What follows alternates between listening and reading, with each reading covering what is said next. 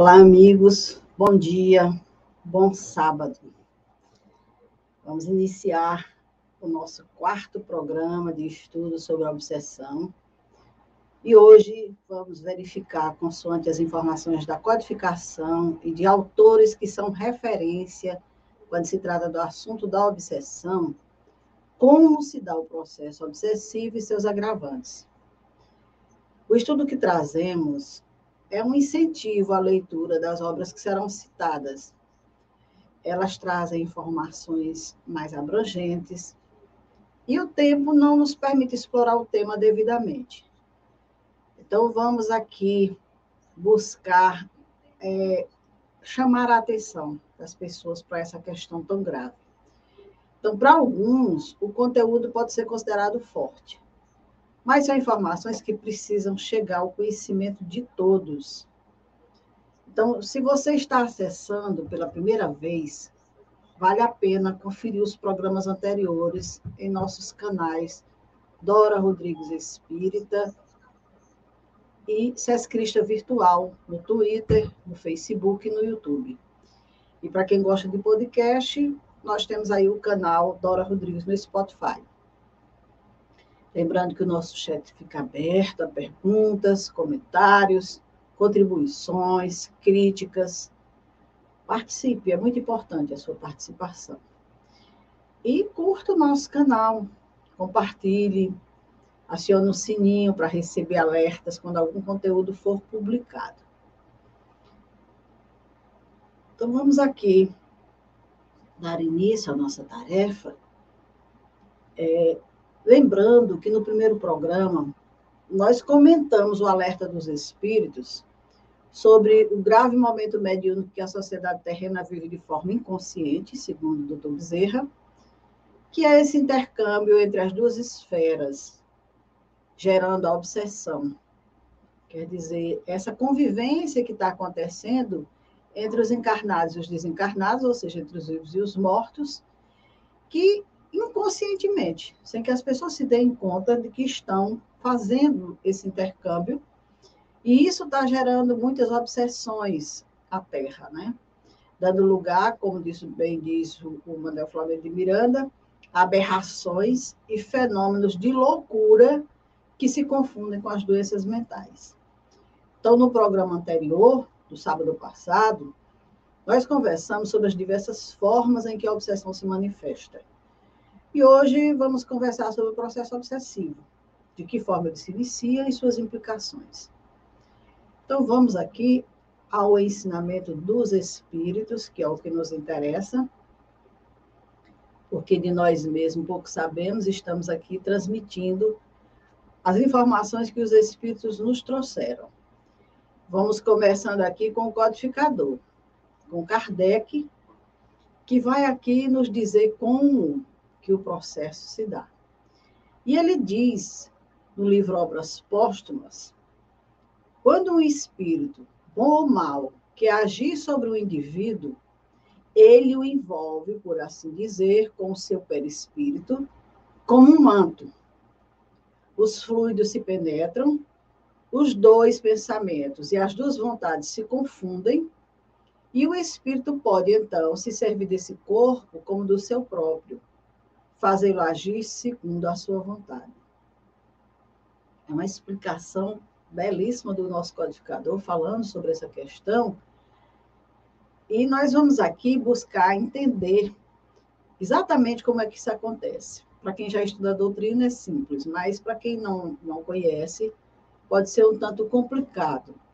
Então, veja bem, ele, o espírito, quando ele quer se comunicar, quando ele quer é, se aproximar de alguém, transmitir alguma mensagem, ou mesmo trazer algum prejuízo para aquela pessoa, ele começa envolvendo a pessoa com o seu perispírito, ou seja, com o seu corpo espiritual, que é o que ele tem no mundo dos espíritos. Nós que estamos encarnados, nós temos o corpo espiritual e o corpo físico, mas o espírito lá só tem o corpo espiritual. Então, ele busca nos envolver com esse corpo espiritual, envolvendo o nosso corpo espiritual. E aí o, o Kardec diz que é como se fosse um manto, como se ele nos abraçasse, colocasse um manto no nosso corpo espiritual, o seu corpo espiritual sendo esse manto do nosso. Aí os fluidos se penetram, os pensamentos, as vontades se confundem, e aí o espírito começa a, se, a senhorear de nós. Eu trouxe uma imagem aqui do Canva para a gente tentar entender melhor essa, essa condição, que é justamente aqui como se fossem dois corpos espirituais. Então, nós estamos vendo aí corpos energéticos, né? Só energias. Essas energias, elas, quando se aproximam, elas se conectam diretamente.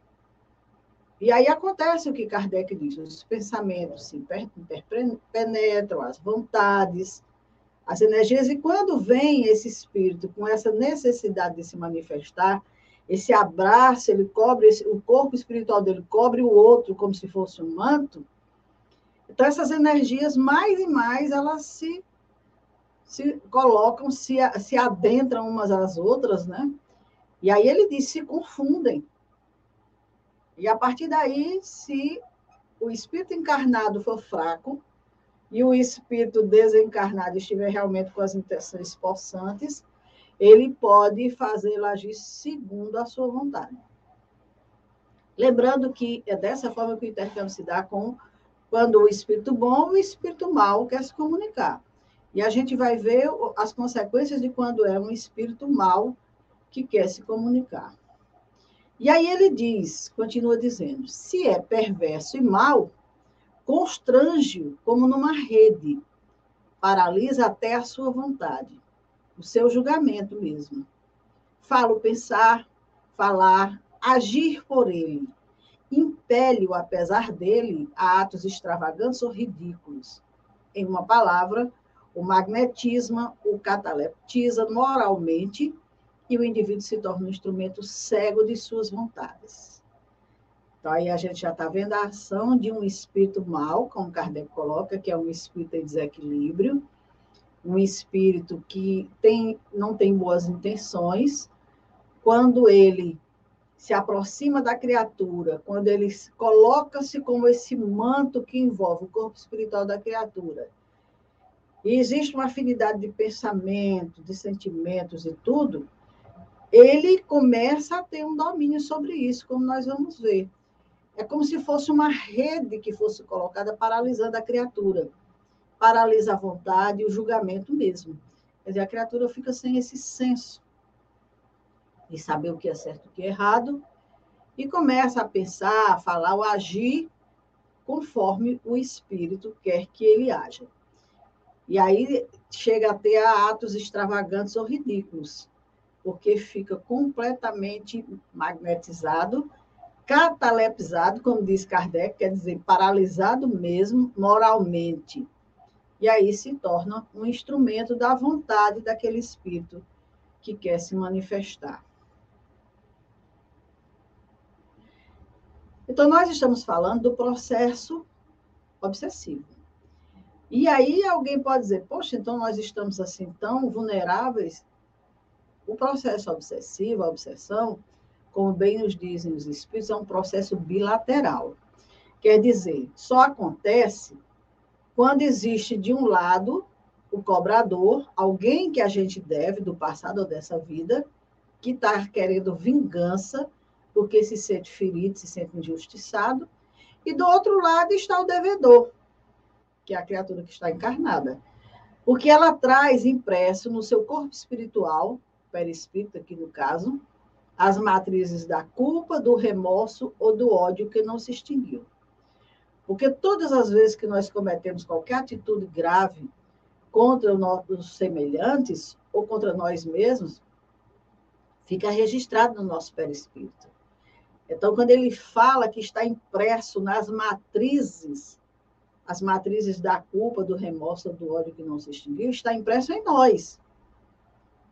E o espírito que está nos buscando para cobrar é sente a, a criatura justamente através dessas condições, dessas matrizes do pensamento.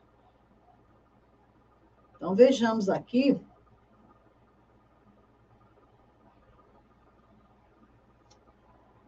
O que nos diz o Evangelho lá em Coletânea de Preces, conforme está aí abaixo a, a, as páginas.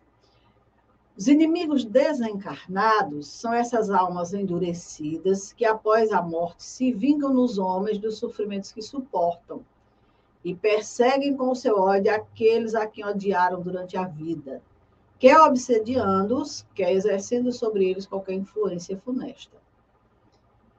Então, o espírito mal que Kardec fala são essas almas endurecidas, aquelas almas revoltadas, que não perdoam, que não aceitam que a justiça divina intervenha, que eles acham que eles mesmos é quem tem que fazer a justiça. Então, eles voltam para se vingar dos homens, dos sofrimentos que suportam, porque muitas vezes estão no mundo espiritual em situações difíceis, sofrendo, e querem se vingar da, dos homens pelo sofrimento que estão passando, que é responsabilidade deles e também para perseguir com seu ódio aqueles a quem odiaram durante a vida. E aí é onde começam os processos obsessivos, as influências, as mais diversas, mas com certeza nenhuma boa, e que termina causando muito problema na vida da criatura. Daí os espíritos estarem nos alertando quanto a essa questão, para que a gente cuide, para que a gente se vacine contra essa pandemia, contra essa virulência aí. E no Evangelho, mais o ensinamento dos Espíritos que nos diz: o espírito mal espera que o outro, a quem ele quer mal, esteja preso ao seu corpo, e assim menos livre, para mais facilmente o atormentar, ferir nos seus interesses ou nas suas mais caras afeições. Então, os espíritos eles, quando nos procuram, nós estamos encarnados, para ele é ótimo, porque nós não estamos vendo a eles. Às vezes a gente nem sabe que eles existem, porque quando nós encarnamos, nós esquecemos o nosso passado. A misericórdia divina nos dá esse abafador. A gente esquece o nosso passado para vivermos em plenitude a vida presente. E os espíritos se valem desse nosso esquecimento, da gente não saber que tem inimigos no, no passado, de não estar sendo visto, e aproveitam esse momento nosso, porque eles estão livres. Nós temos o nosso trabalho, a nossa família, a nossa vida, as nossas ocupações. Os espíritos só a única ocupação deles é buscar prejudicar aqueles a quem eles odeiam. Então eles estão livres. Eles fazem o que bem entende para nos atormentar, para ferir nos nossos interesses, nas nossas caras afeições. Eles vão criar situações diversas, problemas, dificuldades que vão nos envolver e que vão trazer um certo desconforto nas nossas vidas. Então, para eles é muito importante isso. Por isso que a, a, a obsessão se dá quando nós estamos encarnados. Nós estamos aqui na Terra, vivendo a nossa vida, e no mundo espiritual tem um inimigo nos espreitando, nos observando, esperando o momento certo de chegar e nos prejudicar, assim como talvez a gente tenha feito no passado. Mas nos diz Ivone Pereira, no livro No Invisível, que há obsessores que não foram inimigos das suas vítimas através das existências, nem mesmo as conheceram anteriormente.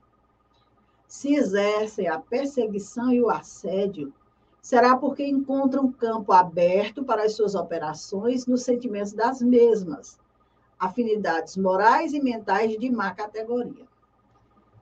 Então, por que está acontecendo essa pandemia?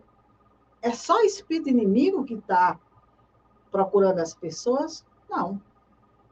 São criaturas que estão se afinizando com os nossos desregramentos, com os nossos desequilíbrios, estão encontrando campo aberto em nossos sentimentos, as nossas afinidades morais e mentais de má categoria, quer dizer, nos nossos pensamentos desequilibrados, nos nossos sentimentos desencontrados. Porque os espíritos, eles, quando voltam para a pátria espiritual, quando eles desencarnam, eles levam as suas mazelas, as suas imperfeições, as suas viciações. E lá eles não podem realizar aquilo que eles realizavam na Terra. Então, o que, que eles fazem? Eles procuram as criaturas com semelhanças para se aproximarem, para exercer esse abraço fluido, como nós falamos agora há pouco. E aí a energia que o encarnado vivencia aqui na Terra, através do seu corpo espiritual, se interpenetra com o corpo espiritual desse espírito. E ele passa a sentir aquilo que ele sentia quando estava encarnado. Então, o que, que acontece? Ele vai em busca. Justamente, então, as obsessões, elas não acontecem só por inimizade, não. Daí está havendo essa pandemia, como diz o doutor Bezerra de Menezes, porque nesses últimos tempos, nos, nos momentos que nós estamos vivenciando, em que a Terra está passando por esse processo de regeneração, a misericórdia divina está dando oportunidade a muitos espíritos que estavam presos há séculos de voltarem ao convívio das pessoas, de se regenerarem, se reencontrarem, e eles causam muito desconforto. E aí encontram a humanidade com pensamentos de desequilíbrio, de desarmonia, fica muito fácil o acesso para eles. E aí começam as obsessões que necessariamente não tem que ser de um inimigo, de maneira nenhuma. É alguém que se afiniza com o nosso pensamento, com os nossos sentimentos e que vai nos causar um desconforto porque ele não vai querer viver a nossa vida, ele vai querer viver a vida dele. E aí ele vai querer justamente interferir nos nossos processos de vida para comandar o, o espírito nosso e vivenciar o que ele deseja. E como a gente está vendo, são espíritos desequilibrados. Então, o que, que eles fazem? Eles buscam nos encarnados e desencarnados, porque eles também obsediam desencarnados, que lhe ofereçam afinidades, impelindo-os a desastrosas ações, até mesmo nos setores da decência dos costumes, cujas consequências sempre lamentáveis requererão longos períodos de sofrimento e reparações inapeláveis, muitas vezes através de reencarnações amargurosas. Então, isso é muito grave, porque eles vão buscar em nós as afinidades. O desequilíbrio nosso vai permitir que essa criatura adentre o nosso campo espiritual, tome conta dele, e aí começam as desa desastrosas ações nesses setores da decência dos costumes, que a gente está vendo por aí muitas aberrações, muitas loucuras, situações aonde as consequências, meu Deus, a gente não tem nem noção de aonde vão. Muitas vezes vão requerer aí reencarnações dolorosas da criatura, porque a criatura se deixa envolver, se deixa levar, realiza situações graves, como nós estamos vendo acontecer aí todo dia, a todo instante. E isso vai, com certeza, trazer muito sofrimento para a criatura, longos períodos de sofrimento e reparação inapeláveis, como diz a nossa irmã Ivone Pereira, porque se nós permitirmos que o Espírito assuma o comando das nossas vidas e realize a, a, a ações graves através de nós, não é o Espírito que vai responder por isso aqui na Terra e nem nas leis divinas. Ele vai responder pela cota de responsabilidade dele, mas eu vou responder pela minha. Então, muitas vezes as situações são tão graves aqui na Terra que vai requerer muitas reparações, muita dor, muito sofrimento da criatura. E diante das leis divinas, ele vai responder por esse ato irresponsável da parte dele, de permitir que os espíritos através dele, cometam essas situações, porque os espíritos só conseguem acesso se a gente permitir. E aí, muitas vezes, vai, de acordo com as ações praticadas, vai precisar até de reencarnações amargurosas, como nos diz Ivone Pereira. E aí, nesse campo, nós vamos ver aqui as obsessões sexuais, que é quando o atuante invisível que tanto poderá ser um espírito masculino ou feminino, valendo-se das tendências dos caracteres inclinados aos arrastamentos primitivos, às complexidades do sexo, induzir a quedas deploráveis perante si mesmo. Então, essas obsessões sexuais, elas são mais comuns do que a gente possa imaginar. Porque aí um espírito masculino ou feminino vai chegar naquela criatura que já tem as tendências inclinadas a esses arrastamentos primitivos, como diz Ivone Pereira, quer dizer, aquela criatura desregrada mesmo no campo do sexo, que busca complexidades do sexo, que busca muitas fantasias dessa natureza, e vão se unir àquela criatura, porque elas têm o mesmo sentimento, os mesmos gostos, as mesmas vontades. E esse, esses arrastamentos que a criatura já traz em si vão ficar potencializados pela presença dessas criaturas, que vão arrastar quedas deploráveis perante si. Porque a criatura que tinha um comportamento até certo ponto sob controle, que só ele sabia que tinha aquele comportamento, quando começa com essa condição aí de acoplamento com as entidades espirituais, ela perde o controle. E aí as práticas começam a ficar mais aberrantes possíveis, começam a se manifestar exteriormente, chegam ao conhecimento da sociedade, e aí acontecem essas quedas deploráveis perante si mesmo, quer dizer, a criatura, de repente, como tem quadros e quadros aí de pessoas que a gente acreditava que eram pessoas de bem, de equilíbrio, e de repente estão expostas na sociedade em, em quadros graves, gravíssimos, como nós estamos vendo aí nas mídias, a gente não vai citar nomes, mas a cada momento alguém está sendo surpreendido com uma prisão porque o comportamento se agravou, surgiu do controle. Se ele fazia aquilo ou ela fazia aquilo de uma forma muito escondida, numa convivência com o parceiro, com isso, com aquilo, daí em diante, mediante esses processos, tomou um, um, um vulto, um, um volume maior, e a criatura não percebe que está fazendo já de uma forma aberta, declarada, e termina se entregando, vamos dizer assim, a essas quedas deploráveis perante si mesmo. O Manuel Flamengo de Miranda escreveu um livro muito interessante sobre essa questão, que é Sexo e Obsessão, que a gente vai citar rapidamente aqui um trecho dele, que fala de uma comunidade da perversão moral que é totalmente dedicada à perversão sexual. Essa comunidade existe no mundo espiritual. E ele diz que é um reduto imenso, criado pelas emanações das próprias criaturas da Terra, que para lá seguiam por imantação magnética opcional, quando parcialmente desprendidas pelo sono físico. Ou seja, existe essa comunidade no mundo espiritual, e no momento do sono, essas criaturas que já têm o pensamento desalinhado, quando saem do corpo, porque quando a gente dorme, é apenas o repouso do corpo, o espírito se liberta. E aí ele vai buscar aquilo que é do seu interesse. Então, o que, que acontece? Muitas dessas criaturas, elas seguem para esse ambiente, como ele diz aqui, por imantação magnética opcional. Elas são atraídas porque elas querem, porque elas gostam daquele ambiente. Então, durante o sono, elas vão para esses ambientes, aonde elas vão encontrar inspiração para muitas situações. Lá no mundo espiritual vão vivenciar situações que, uma vez aqui despertos, vão procurar colocar em prática.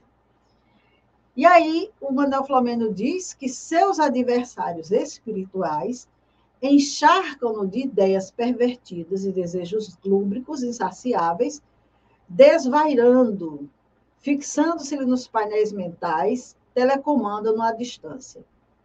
Então, uma vez nesse ambiente, o que vai acontecer?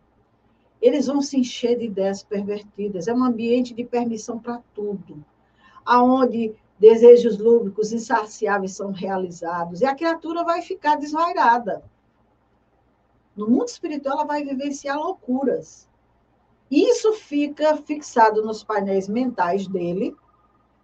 Ele volta para o mundo de vida normal, acorda, desperta, muitas vezes traz uma nítida lembrança ou quase nenhuma de que estiverem em locais assim de aberrações, de situações dessa natureza, e ficam telecomandados à distância. Isso quer dizer que aquela situação vivenciada lá naquela região, dessa comunidade, fica gravado na mente como um apelo. E que eles não conseguem se libertar desse apelo porque eles querem, porque querem agora realizar aquela situação aqui na vida e vão procurar como fazer. Nesse, nesse livro, o caso mais citado é o caso da pedofilia que a gente não vai dar spoiler aqui, mas é bom que depois alguém leia. Porque lá as visões, as situações vivenciadas vão induzir a criatura, quando estiver aqui, o pensamento começar a, como está telemantado lá pelo, pelos os seus adversários espirituais, que querem que ele caia mesmo, que eles sofra as consequências de vivências do passado aqui na vida presente, vão enviar essas mensagens para que ele busque, para que ele faça, para que ele realize aquelas situações. E aí a criatura não se contém. Sai procurando como realizar. Para ele não tem barreira, ele vai além, tanto que faça, com tanto que realize aquela ordenação que está recebendo. Então, são situações muito graves, essas situações dessas obsessões que dizem respeito ao campo do sexo, que nós trouxemos aqui porque nós não fizemos um estudo especial sobre ele, porque iríamos incluir realmente em alguns momentos. E aí, a Ivone, a Ivone Pereira nos diz que esses casos, eles são difíceis de ser curados, porque as vítimas se comprazem em vivenciar aquele prazer eles querem conservar aquela, aquela sensação, eles querem vivenciar aquilo ali. Então fica difícil de curar esses casos, né? E também porque ignoram, eles ignoram que tem essa infiltração, que eles estão sendo conduzidos, ignoram que existe ali uma presença espiritual de inimigos do passado principalmente. E aí o que, que acontece?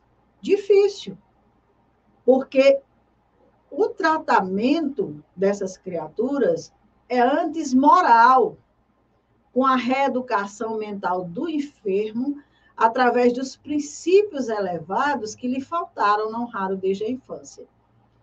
Então, a criatura tem que se conscientizar que está em desequilíbrio, que está em erro, e tratar-se moralmente, reeducar mentalmente. Isso é muito difícil justamente por isso. Porque diante desses casos as criaturas se comprazem. Dificilmente vai se reconhecer que tem ali alguma, alguma situação, a não ser quando já está em situações gravíssimas, já está respondendo diante daquelas situações, é que se consegue ouvir dessa pessoa que não sabe como chegou até então, os apelos que tinha, as situações em que era forçado a fazer. Mas enquanto está vivenciando essas condições, dificilmente a pessoa é, dá essa atenção para si mesmo, se observa, faz uma análise do seu comportamento e percebe que não está agindo corretamente e devido às sensações, os prazeres das viciações, também não quer se libertar disso, não quer deixar. Então, por isso que é difícil. Então, voltando aqui ao processo obsessivo, é justamente isso. Encontrando em sua vítima os condicionamentos, a predisposição e as defesas desguarnecidas, disso tudo se vale o obsessor para instalar sua onda mental na mente da pessoa visada a interferência se dá por processo análogo ao que acontece no rádio. Quando uma emissora clandestina passa a utilizar determinada frequência operada por outra, prejudicando-lhe a transmissão. Essa analogia que a Sueli faz é bem interessante justamente por isso. Porque é, como, é uma interferência que tira a outra, tira o outro do ar. Se ele fosse uma emissora, tira do ar, passa a ser transmitida apenas aquela que está entrando. Mas por quê?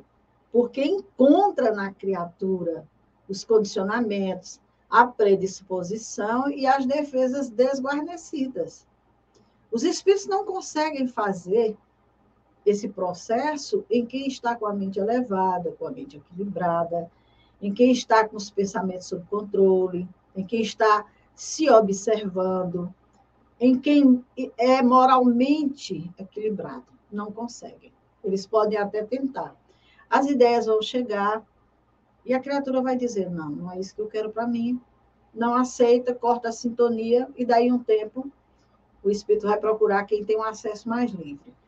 Mas quando ele chega, encontra os condicionamentos, quer dizer, a criatura já tem aquele comportamento, já gosta de viver daquela forma, já tem a predisposição, né? já se coloca ali para o que der e vier. As defesas desguarnecidas, porque condicionamento e predisposição está desguarnecido. A porta está aberta, pode entrar quem quiser de preferência que pense como eu penso, que haja como eu acho. E aí o que, é que acontece? O obsessor está à vontade para instalar sonda mental na pessoa. E daqui a pouco está igual a essa emissora clandestina. Deixa de transmitir, porque a, a emissora invasora é mais potente e é quem vai agora operar. Então, nesse caso, a criatura só é agora instrumento. O outro lá que chegou, que se apossou do comando da mente, agora quem vai dizer como vai ser, quando vai ser, e aí diante, até que coloque a criatura numa situação em que ela realmente não tenha mais, já está exposta, já, já está sofrendo as situações, ele agora vai, já conseguiu realizar o seu intento, agora vai em busca de outro.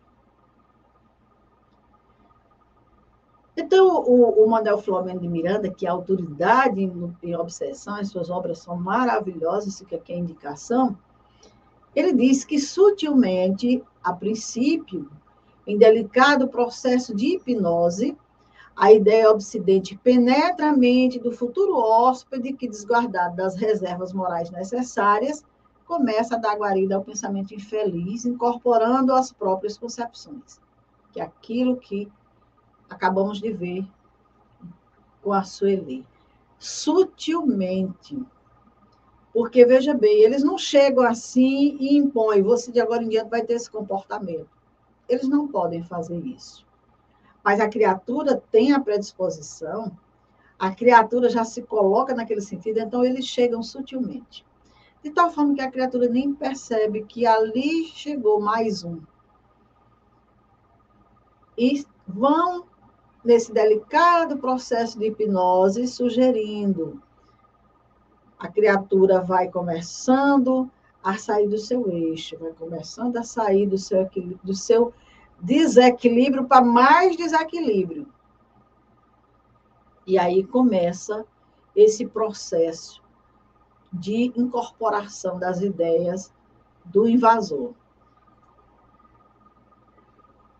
E aí continua dizendo que a mente ociosa ou indisciplinada, viciada ou rebelde, veja bem, mente ociosa ou indisciplinada, viciada ou rebelde, aceitando a sugestão perturbadora, conecta-se com uma tomada com a sombra em regime de intercâmbio psíquico. Então, na medida em que o campo mental da vítima sediária assimila não apenas a indução telepática, mas também as atitudes e formas de ser do seu hóspede. Essa mente viciosa, a gente já falou, existe um ditadozinho que diz que mente ociosa é a oficina do diabo. Mente ociosa é a oficina dos espíritos desequilibrados. A criatura que está com a mente aí, querendo captar pensando já no seu desequilíbrio, querendo pensar como vivenciar aquilo, coisas dessa natureza, é uma mente indisciplinada, viciada, ela vai com certeza aceitar a sugestão que chegar. E vai se conectar com essa tomada das sombras, porque uma vez que ela aceitou o plug, pronto, fechou, está conectada. E aí, cada vez mais, ela vai cedendo do seu campo mental para aquela entidade, e daqui a pouco não é só a indução, não é só o pensamento, mas também as atitudes e formas de ser daquele ser que chegou vão começar a se expressar na criatura. E aí é quando a pessoa perde a noção do ridículo, acatando sugestões, aceitando inspirações como diretrizes, que a todos se apresentam como disparates e que a elas são perfeitamente lógicas. Porque o espírito tem a arte de lhe inspirar confiança cega que o impede de ver o embuste. Essa situação aqui no livro dos médios é dada como uma fascinação, que é um dos processos da obsessão que nós estudamos na semana passada. A pessoa perde completamente a noção do ridículo quando está nesse processo. Começa a catar as sugestões, aceitar as inspirações, quer dizer, ele começa a ter comportamentos aberrantes. Quem observa percebe tudo isso, mas ele não percebe porque o espírito tem essa arte de inspirar confiança cega. Para ele está tudo certo, não está fazendo nada errado, não está sendo visto, não está sendo observado. Só que está sendo assim aberrante o seu comportamento. Daí lá no início os nossos irmãos terem falado né, das aberrações que estão acontecendo com os processos obsessivos aqui na Terra e que são situações assim de loucura, realmente. Só que a criatura não se dá conta. Para ela está tudo certo, não tem nada errado. O espírito não permite que ela veja essa situação da forma como precisa ser vista. E aí o processo é justamente esse. Justapondo-se sutilmente, cérebro a cérebro, mente a mente, vontade dominante sobre vontade que se deixa dominar, órgão a órgão através do perispírito, pelo qual se identifica com o encarnado. A cada sessão feita pelo hospedeiro, mais coercitiva se faz a presença do hóspede, que se transforma em parasita insidioso. Então, a princípio, é o pensamento que chega. Vai dominando a vontade. E a criatura se deixa dominar. Daqui a pouco, órgão a órgão, através do perispírito, daquele corpinho que nós colocamos bem aqui, quer dizer, órgão a órgão vão se penetrando, vão se alinhando na criatura, e aí de tal forma que essa criatura, com certeza, vai cedendo de si, vai se transformando num parasita. Nós vamos ter um estudo só sobre o vampirismo que é justamente isso. Não é só a mente que fica sob controle, ele começa a controlar o corpo inteiro, daí via surgir doenças sérias, que também nós vamos ter um estudo sobre essas questões. E aí já a situação está sendo gravíssima, porque já está é, sob o comando, a criatura já se torna uma marionete desses espíritos e os processos doentios podem começar a se instalar também. É uma guerra sem quartel, que não tem hora e nem local, que se processa de modo silencioso e às ocultas, tendo por campo de batalha as consciências endividadas e como arma o pensamento dos contendores. O obsessor usará de variados estratagemas, de táticas diferentes, dependendo do seu grau de inteligência. Por que, que é uma guerra sem quartel, que não tem hora e nem local? Porque o espírito está no mundo espiritual livre para atuar na vida da pessoa. Ele está perseguindo a criatura. Então, aquele processo está acontecendo em todo momento da vida da criatura. Não tem hora nem local.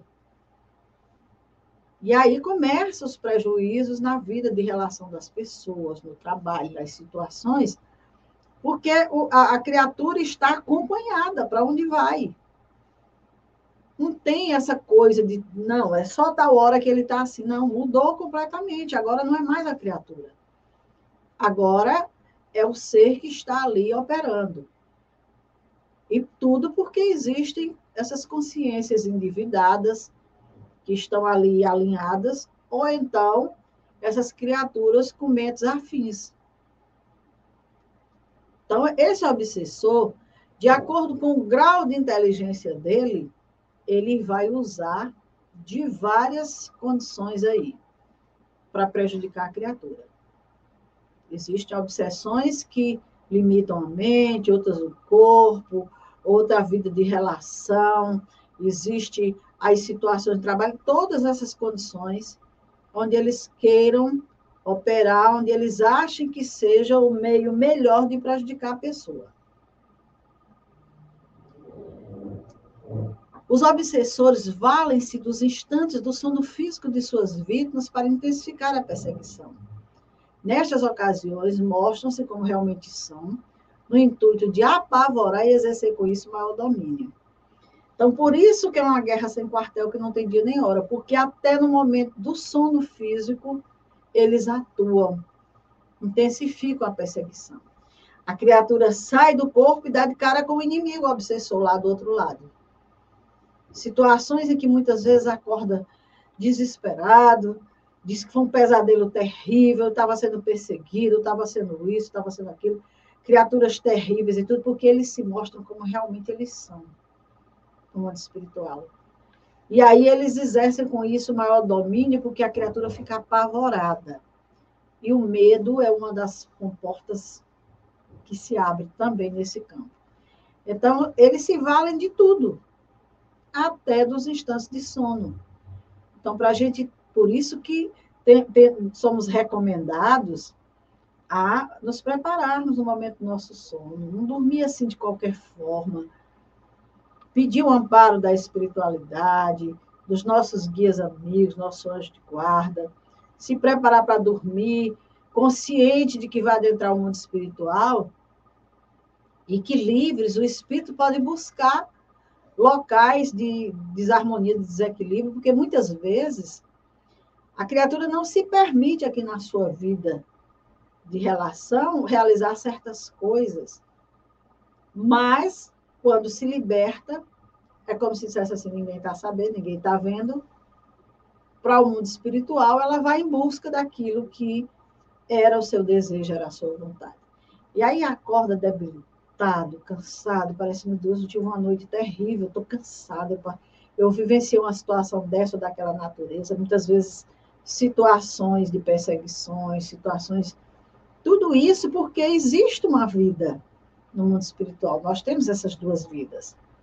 Enquanto nós estamos despertos na matéria, nós temos a nossa vida aqui de relação, de trabalho, a nossa vivência, a oportunidade que Deus nos deu para a gente realizar aquilo que é preciso para a nossa melhoria e transformação.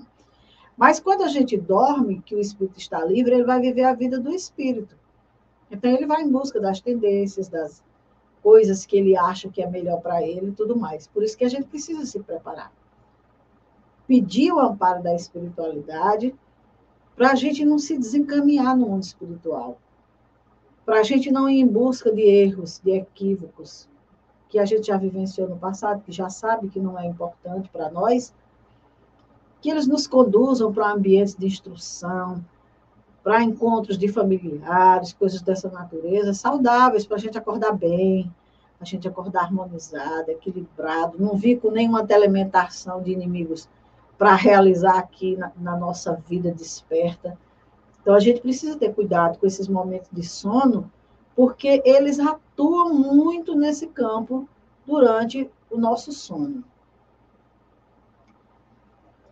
E aí, no livro dos médiuns, os espíritos nos dizem que quando a obsessão ultrapassa o limite de simples influenciação, enraizando-se na mente da vítima, que passa a viver sob o domínio quase total do obsessor, as obsessões assumem caráter de subjugação ou possessão e ocasionam sérios danos ao organismo do obsidiado, distúrbios variados, difíceis de serem diagnosticados com precisão e difíceis até de serem constatados. Então é sério justamente por isso, porque ela evolui, ela sai da simples influenciação, da simples assimilação de ideias para práticas. Como nós vimos aí, o espírito vai se assenhoreando dos órgãos da criatura, e aí vai causar sérios danos ao organismo do obsidiado, porque ele vai começar a tirar as energias daquela criatura para si. Vão surgir aí os distúrbios variados que difíceis de serem diagnosticados com precisão, porque tem muita doença que a ciência médica não consegue detectar. Não tem como diagnosticar. Muitas vezes até de serem constatados. A criatura sente. Ela sente todo, todo o adoecimento, mas vai no médico, faz exame, não tem nada. Não está nada. Por quê? Porque é o corpo espiritual que está começando a receber aquelas influências, está começando a ser destrambelhado, como diz a expressão, e daqui a pouco, sim, essa doença vai surgir no corpo, porque o corpo vai se ressentir, porque ele é um reflexo do corpo espiritual, nosso corpo físico. Então, sub... aí Kardec pergunta: a subjugação corporal levada a certo grau, poderá ter como consequência a loucura. Quer dizer, essa presença constante do espírito tomando conta do corpo da pessoa. Ela pode ter como consequência a loucura? E aí os espíritos dizem, pode. Há uma espécie de loucura cuja causa o mundo desconhece, mas que não tem relação alguma com a loucura ordinária. Entre os que são tidos por loucos, muitos há que apenas são subjugados precisariam de um tratamento moral, enquanto que com os tratamentos corporais os tornam verdadeiros loucos. Então, veja bem, essa subjugação corporal, ela vai levar essa espécie de loucura que não tem relação nenhuma com a loucura ordinária, porque existem os processos de adoecimento do cérebro, que a criatura já vem com comprometimentos nessa área, que gera esse estado de loucura. Mas nesses casos, a criatura não, fisicamente, como nós dissemos, não tem como diagnosticar, como detectar essa loucura. A criatura é tida como louca, mas ela apenas está sob o jugo de um espírito inferior. Então, o tratamento moral que é recomendado nas casas espíritas, o acompanhamento dessas entidades nas reuniões de desobsessão, mas ao encarnado é orientado que ele busque se reformar moralmente, que ele busque ter uma vivência sadia, tudo mais, é que vai fazer com que ele realmente se trate, saia desse estado. Só que muitos são conduzidos aos tratamentos corporais. E aí vão terminar se tornando verdadeiros loucos, porque vão deixando de curar, de trabalhar a parte moral, a doença vai evoluindo, vai tomando campo, vai prejudicando realmente os componentes cerebrais, e daqui a pouco a criatura está louca, verdadeiramente louca, adoecida mentalmente. Então, existem casos. Não vamos aqui achar que todo o processo de loucura é obsessão. Mas todo processo de loucura pode receber esse componente de assistência espiritual e a transformação moral vai fazer muito bem a quem quer que seja.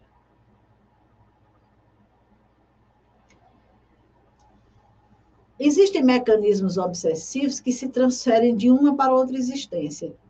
Veja bem, um processo dessa natureza de perseguição pode passar para uma outra encarnação em que os litigantes mudam somente de posição, vítima algoz, atormentado, atormentador, sem que se desvincule da urdidura do mal em que se enredam, até que as soberanas leis interfiram através da compulsória da expiação libertadora para ambos.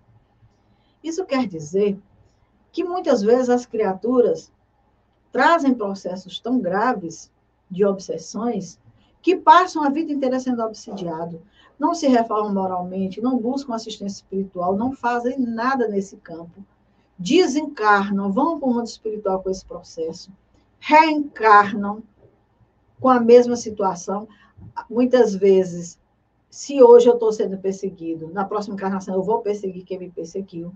E aí a coisa fica nesse regime de ida e vida desequilibrada, até que as soberanas leis interfiram através da compulsória expiação.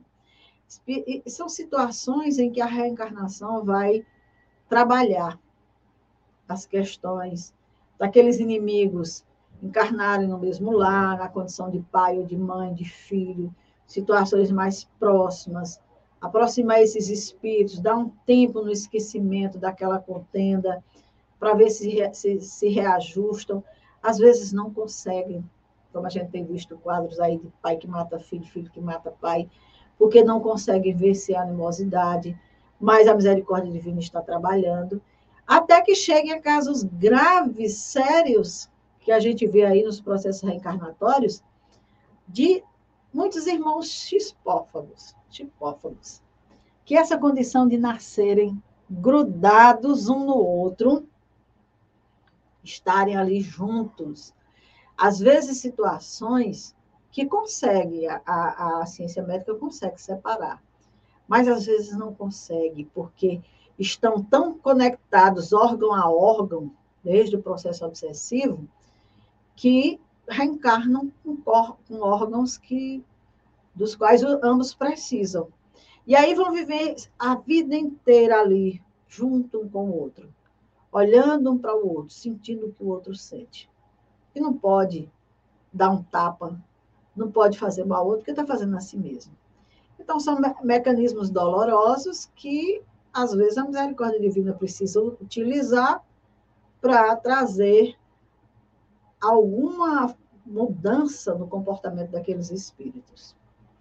Agora, essas obsessões baseadas no ódio e no desejo irrefreável de vingança, muitas vezes, como nós acabamos de dizer, são insolúveis numa só etapa reencarnatória, as quais seriam incomodativas, desesperadoras, podendo levar séculos exercendo seu jugo sobre a vítima, estendendo mesmo a vida no invisível, invertendo o domínio da possessão em existências subsequentes, que foi o que nós acabamos de ver aqui na situação. Existem situações que é desesperador, seriam desesperadoras se tivesse que ser resolvido numa só situação, num só momento. Não dá. Então, às vezes, é tão incomodativo que precisa de outras e outras encarnações para ir como que aliviando e amenizando até que se desfaça aquele laço de dor, de perseguição e de sofrimento que as criaturas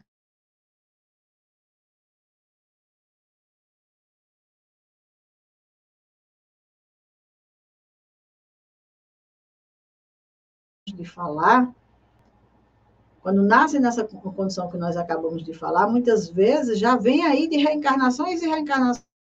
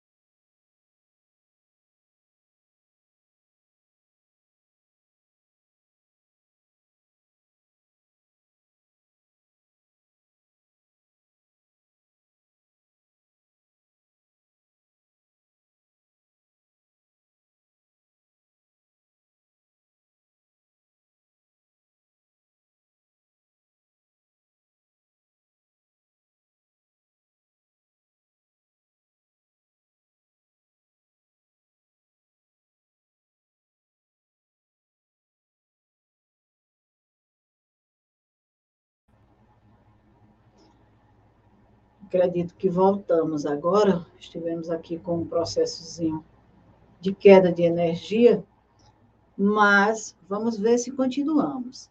Então, Jesus nos recomendava a nos reconciliarmos com os nossos inimigos enquanto estivéssemos a caminho com Ele, justamente porque a situação é muito grave nesses processos de obsessão. Nós não temos noção de quanto tempo vamos precisar para nos libertarmos, porque muitas vezes esses irmãos, eles não perdoam, eles não esquecem, eles colocam-se é, pela vida fora, eles acham que, tem, que sofrem pela eternidade e que também devem cobrar pela eternidade. E é claro que a misericórdia divina tem uma conta justa disso. Ela permite que a gente sofra as ações que nós devemos até certo ponto. Mas uma vez que nos quitamos diante da lei, esses espíritos não podem mais ter acesso sobre nossas vidas e fazer o que eles bem entendem. Mas enquanto isso, quanta dor, quanto sofrimento. Então, melhor que a gente não dê guarida. Se temos as nossas inimizades do passado, vamos trabalhar com elas, nos moralizando na vida presente, buscando fazer o bem, pedindo perdão a essas entidades pelo mal que fizemos e vigiar nossa mente, os nossos pensamentos. Porque, como nós vimos aí, a obsessão não acontece só porque nós temos um inimigo no passado. A obsessão se dá e muito com mais frequência nessa vida de hoje, em virtude dos nossos desregramentos, dos nossos desequilíbrios, dos nossos pensamentos. Então, Jesus dizia: vigiai e orai, porque não sabeis quando sereis tentado. Então, se aquela ideia surge, se está vindo pensamentos desencontrados aí na mente, sugestões eu estou aqui trabalhando, aí vem um pensamento desequilibrado, desregrado, e eu penso, que pensamento é esse? Não, não quero pensar isso. Não é do meu interesse. É como nós já dissemos anteriormente, alguém está querendo acessar a nossa casa mental. Agora, se o pensamento vem naquela sutileza daquilo, que eu começo a pensar em fazer isso ou aquilo, Aí, de repente, parece que uma luz acende na minha mente. Se eu não sabia como fazer, as sugestões vão chegar exatamente de como fazer. E aí, daqui a pouco, eu estou caminhando, eu estou sendo conduzida por aquele pensamento, fazendo coisas que nem eu me dou conta. Mas, com certeza, vai me levar a um caminho de dor, de sofrimento, de dificuldades, quem sabe até de processos reencarnatórios dolorosos. Então, fiquemos atentos, oremos e vigiemos, como Jesus disse. Então, meus amigos, nós estamos encerrando esse primeiro momento. Esperamos ter contribuído de alguma forma com essas informações, mas as obras precisam ser consultadas. Muita informação que a gente não tem tempo para passar aqui se encontram nelas. E o estudo é indispensável para quem quer conhecer, para quem quer saber. E nas próximos, nos próximos estudos, a gente vai trazendo mais e mais informação. Talvez a informação que você acha que devia ter sido dita aqui esteja no próximo programa. Então, acompanhe conosco, participe conosco. Nós vamos ter aí uma série de programas ainda sobre esse processo obsessivo, sobre a obsessão, nos vários campos que ela se manifesta. Então, eu vou aqui agradecer a companhia da Luane, da Eliane e também da Simone. Outros amigos que estão conosco, mas que não se manifestaram no chat. Aqueles que irão ver depois esse vídeo. Se vocês acharem que foi importante, repassem adiante essa informação. É uma informação que com certeza é necessária para todos. E Fica aqui embaixo no nosso linkzinho os nossos endereços, para que vocês possam acessar depois, em outro momento. Então, nós temos aqui o nosso canal, o arroba dora.rodrigues.e e o arroba Sescrista Virtual, onde você vai encontrar toda a programação desse curso, desde que iniciamos, outros tipos de de informação, de palestras dessa natureza, tanto no Twitter, como no Facebook, como no YouTube. E também, para quem gostar de podcast, no nosso canal Dora Rodrigues Espírita. Aliás, Dora Rodrigues no Spotify. Então, por favor, fiquem à vontade. Se desejarem acessar, compartilhar, é um prazer participar desse momento com vocês. Então, um bom sábado, um bom final de semana, uma boa semana que logo mais vai se iniciar. Muita paz, fiquem com Jesus e fiquem também com a programação do nosso canal. Bom dia, boas energias, paz e harmonia para todos.